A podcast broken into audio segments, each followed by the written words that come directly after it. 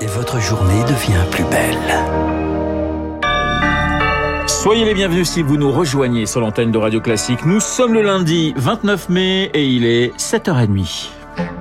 La matinale de Radio Classique avec Renaud Blanc. Et le journal essentiel présenté par Charles Bonner. Bonjour Charles. Bonjour Renaud, bonjour à tous. À la une ce matin, un traité international sur la pollution plastique. Le constat est connu, on en trouve partout, dans la mer, à la montagne et même dans le corps humain. Le plastique, fléau de l'environnement, au cœur de discussion cette semaine. 175 pays, les Nations Unies aux commandes, l'UNESCO à Paris comme cadre de négociation et un objectif, Lauriane Tout-le-Monde, mettre fin à cette pollution d'ici 2040. C'est une image qui a fait le tour du monde comme un électrochoc, une immense masse flottante faite de milliards de déchets accumulés dans l'océan Pacifique. Ce vortex de plastique a même un nom, le septième continent. Une pollution marine et terrestre qui va durer pour la sénatrice PS Angèle Préville, co-auteur du rapport parlementaire La pollution plastique, une bombe à retardement. Quasiment 5 milliards de tonnes de plastique sont actuellement réparties euh, sur tout le globe.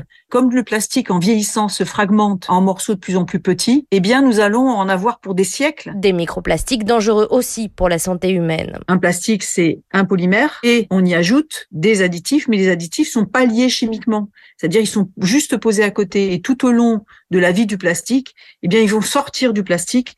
Certains sont des perturbateurs endocriniens, toute petite dose, gros effet sur la santé humaine notamment. Pour venir à bout de la pollution plastique, le recyclage ne suffira pas, prévient Diane Beaumenet-Joannet de l'ONG Surfrider. Tous les plastiques ne se recyclent pas, soit parce que c'est trop compliqué techniquement, soit parce que c'est trop coûteux. Depuis 1950, sur l'ensemble des plastiques qui ont été produits, il y a seulement 9% qui ont été euh, recyclés. 460 millions de tonnes de plastique ont été produites en 2019, une production qui pourrait encore tripler d'ici à 2060. Les explications de Lauriane Tout le monde. Mon cher Charles, la majorité décide de s'attaquer au Rassemblement national. Il reste les héritiers de Pétain. Voilà ce qu'en dit la première ministre Elisabeth Borne, ce qui a provoqué évidemment l'indignation des concernés. Marine Le Pen parle de propos infâmes, indignes. Alors après les insoumis, la majorité élarge le spectre des critiques, Victor Fort. Un groupe de députés Renaissance s'est formé une task force dont l'ambition est d'affiner les arguments de la majorité contre le RN et débusquer les failles dans les mesures de Marine le Pen. Après avoir concentré leur riposte sur la gauche et l'attitude de leurs parlementaires dans le débat sur les retraites, Changement de viseur. Les idées de l'extrême droite sont les plus dangereuses, insiste Elisabeth Borne qui enfonce le clou. Je ne crois pas du tout à la normalisation, dit-elle. Car en privé, les cadres de la Macronie ne cachent plus leurs inquiétudes face à la santé de fer du RN et ses potentielles victoires électorales. Or, un anniversaire approche, celui des élections législatives. Voilà presque un an que le RN est devenu le premier groupe d'opposition au Palais Bourbon. Un an que le parti soigne scrupuleusement son image. Et la majorité qui, faute de députés suffisants, se tourne donc vers les républicains. Une main tendue sur le projet de loi immigration. On y revient dans le journal de 8 heures de Lucille Bréau. Un projet de loi avec des lignes rouges, notamment sur l'aide médicale d'État, celle qui couvre les frais médicaux des étrangers en situation irrégulière. François Braun, le ministre de la Santé, estime que cette aide représente un enjeu de santé publique. Il est 7h33 sur l'antenne de Radio Classique. Des milliers de patients invités à se faire dépister pour le VIH et les hépatites. Cela concerne tout de même 5000 personnes passées par le centre dentaire des hospices de Lyon entre mai et décembre 2022. Rémi Pister, une enquête a dévoilé des failles dans la stérilisation d'un matériel utilisé lors de soins. C'est en fait un étudiant qui a utilisé la même fraise dentaire pour deux patients dont l'un était séropositif. Généralement, le protocole veut que dans ce cas précis, on stérilise tout l'instrument, même le manche qui lui n'est pas en contact avec la bouche, ce qui n'a pas été fait. L'alerte a alors été donnée, le patient testé négatif au VIH dans les jours qui ont suivi, mais l'affaire a été prise au sérieux par l'hôpital qui s'est inquiété de ces protocoles de stérilisation qui étaient revus à la baisse depuis le mois de mai dernier. Car comment savoir si un patient est séropositif ou atteint d'une hépatite? Désormais, toutes les parties des appareils dentaires, même celles qui ne sont pas en contact avec le patient, doivent être stérilisées entre chaque consultation.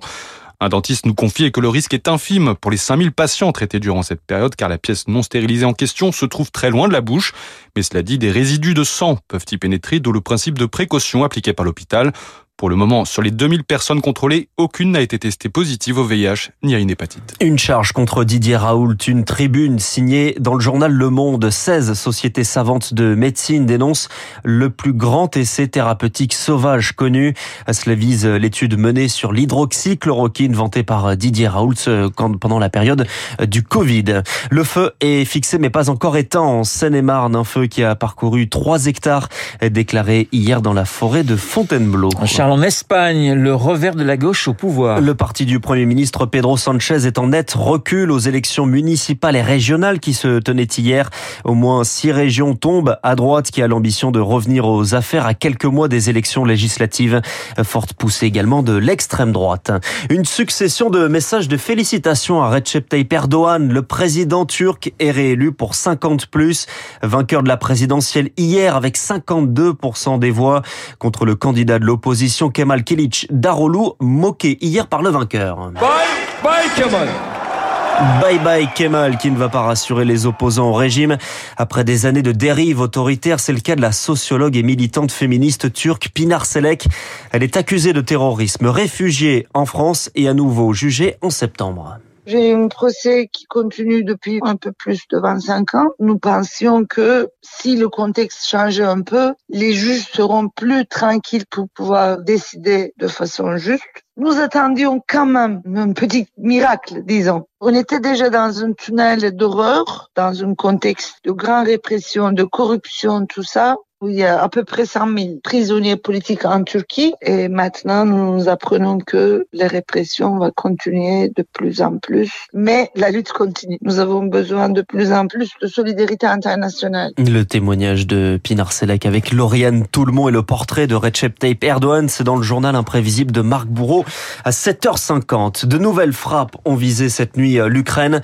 Des attaques de drones et de missiles. L'Ukraine revendique 40 cibles détectées et détruites.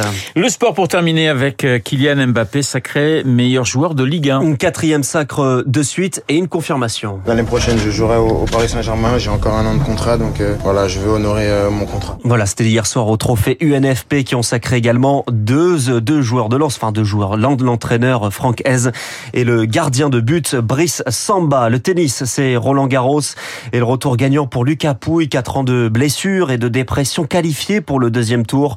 Hugo Humbert et Stéphane Titi passe également. Alizé Cornet, en revanche, est éliminé. Aujourd'hui, l'entrée en liste de Benoît Paire, de Novak Djokovic, de Carlos Alcaraz et chez les femmes de Caroline Garcia. Merci Charles, Charles Bonner pour le journal de 7h30. Et après la terre battue, eh bien, nous allons parler dans un instant du cinéma. Les mots de Justine Trier qui continue de faire couler beaucoup d'encre. Le cinéma, c'est avec notre spécialiste, le spécialiste de Radio Classique. Il s'appelle Samuel Blumenfeld et c'est dans une petite minute. À tout de suite.